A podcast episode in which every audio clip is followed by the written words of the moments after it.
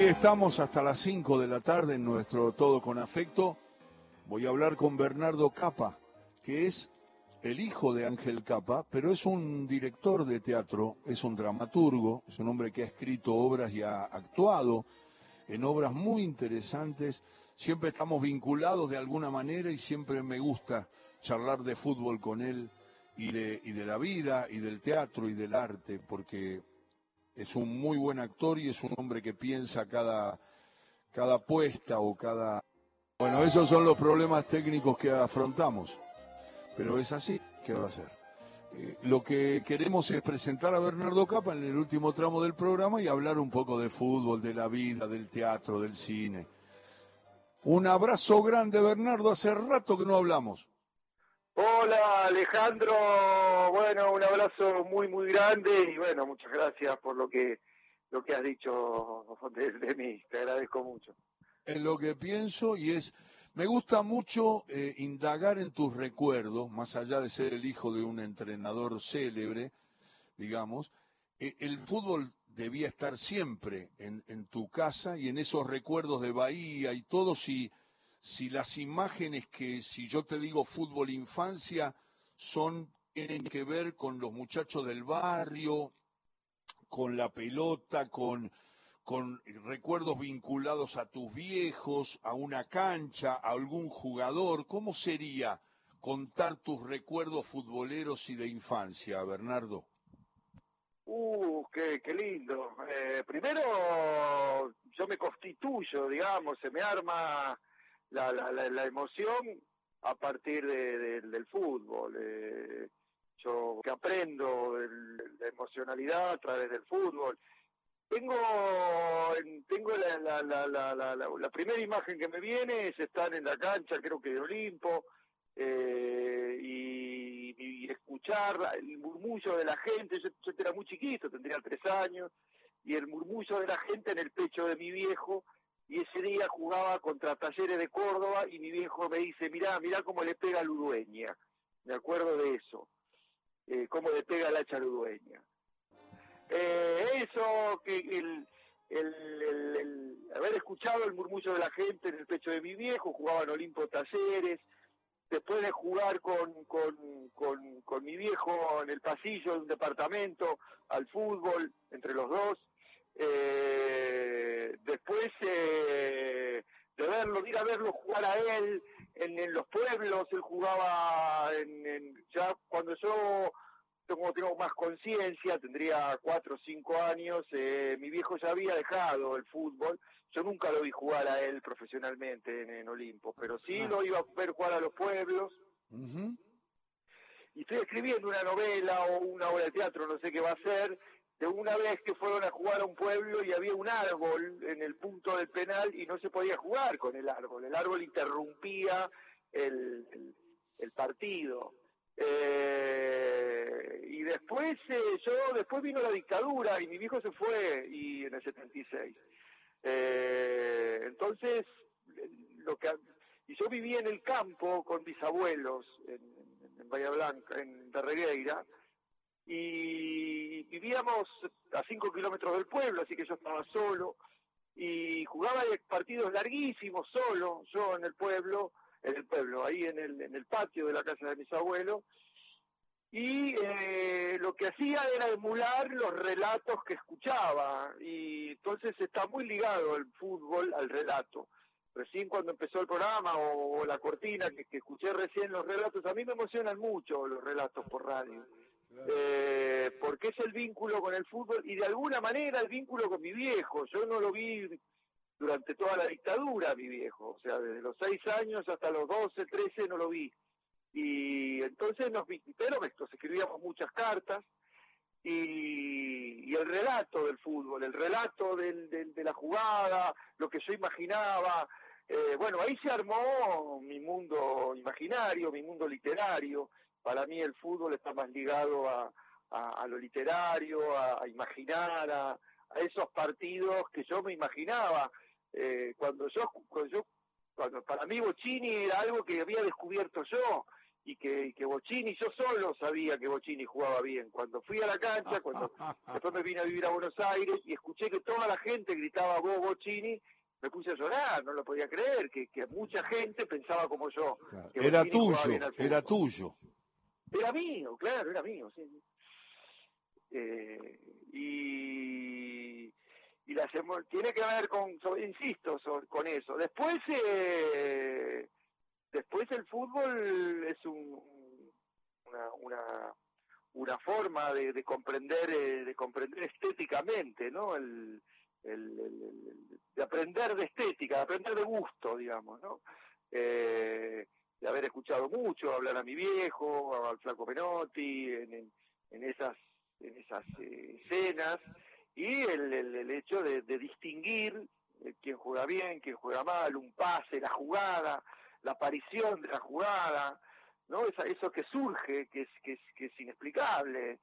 Me acuerdo de una jugada, mi viejo dirigía Banfield en el 86 y por la punta izquierda empiezan a tocar García y Benítez, Marcelo Benítez y García, que no me acuerdo el nombre de García, y empiezan a tocar a pim, pam, van, vienen, van, vienen, van, vienen, y la gente se paró y se generó una electricidad en la gente, en, en- en la cancha, eh, que era una emoción que, que yo aprendí ahí, ¿no? Aprendí, eh, que aprendí en la cancha. Esa jugada, eso que apareció, que después fue gol de Orte, Claro. y eso lo aprendí lo aprendí del fútbol y que yo intento que en el teatro esa esa esa emoción esa esa esa esa emoción por por por, por la forma en que en hacer las cosas eh, estén también en una obra de teatro no esa eso que surge en una cancha.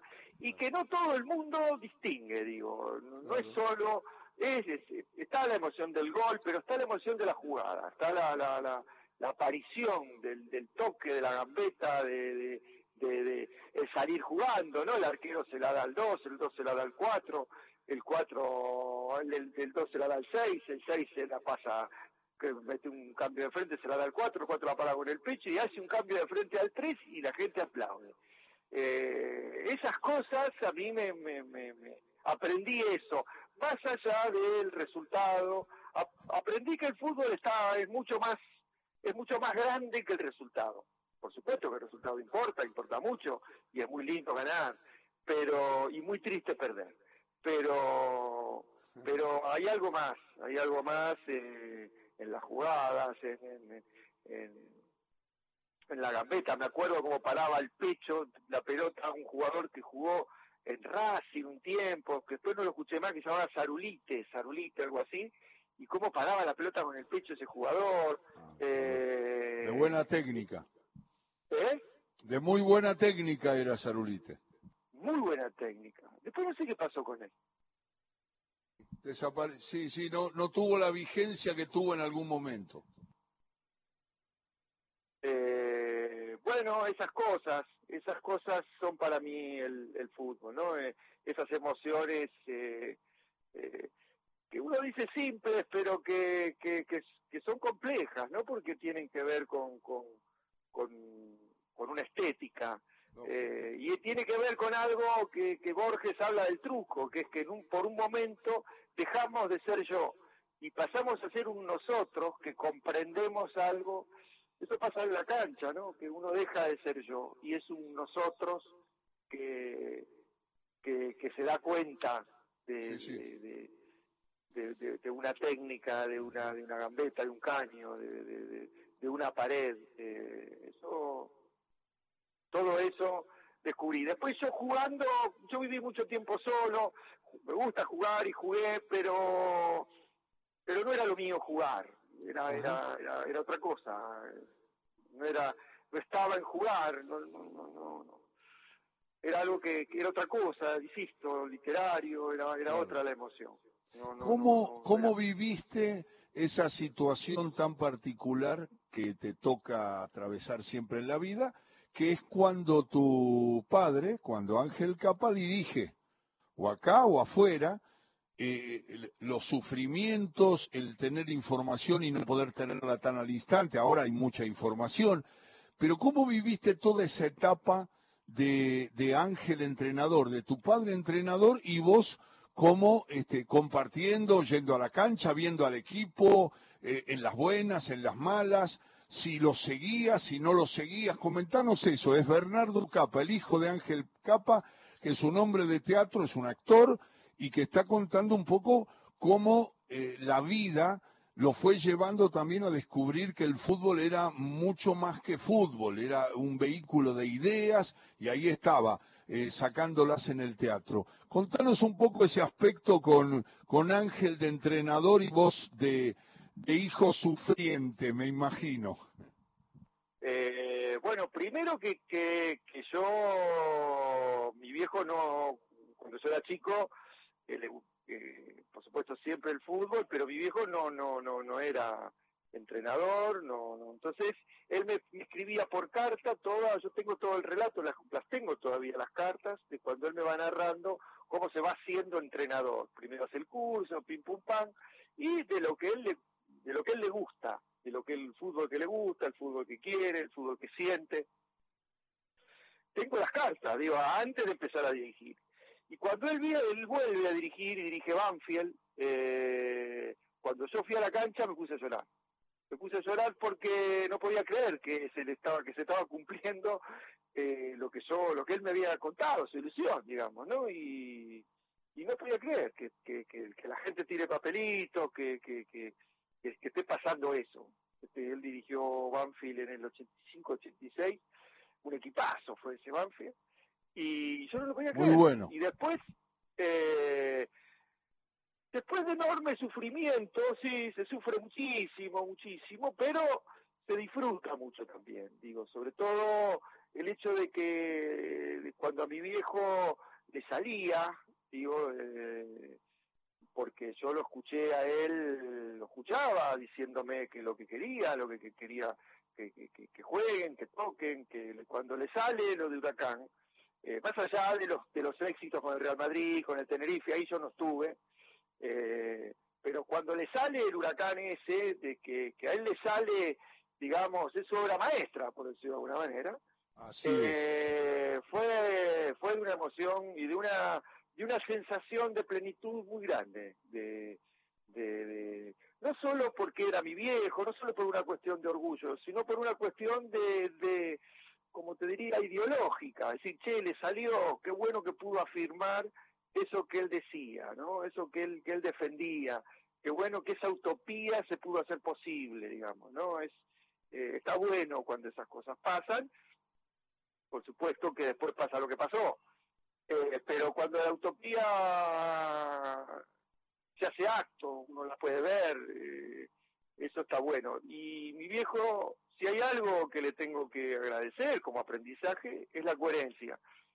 Siempre, siempre las cosas que él, ¿no? Siempre me dijo cómo quería jugar y cómo querían jugar sus equipos, desde que dirigí un equipo que se llamaba La Petanca en Madrid, que eran unos chicos de, de amateur, hasta eh, Huracán, el Real Madrid, eh, siempre. Nunca, nunca sacó y nunca, nunca hizo un cambio en un partido que, que vos dijeras, che, está, lo está haciendo, está renunciando eh, a, lo, a lo suyo. Eh, en ese sentido, eh, bueno, eso, eso lo aprendí, como una coherencia con lo que él sentía, que, y con lo que él siente que es el juego, con un gran respeto por el juego, un enorme respeto por por, por esa emoción, ¿no? Eso y eso yo intento hacerlo en el teatro también, ¿no? Eh, por eso me cuesta tanto ahora el streaming y el teatro virtual y todo eso, porque yo siento otra cosa. Yo siento el teatro es presencia y el teatro es actuación.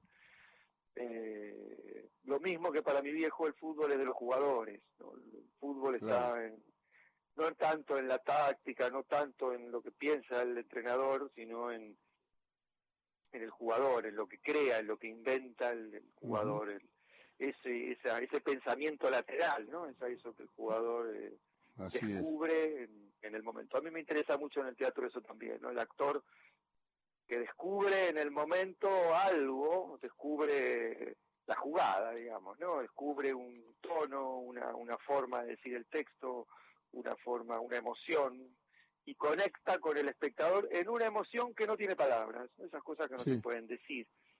Eh, y, que, y que estar en el teatro, que estar en el fútbol. La literatura tiene otra, otra emoción. Claro. Es la voz de Bernardo Capa que está charlando con nosotros.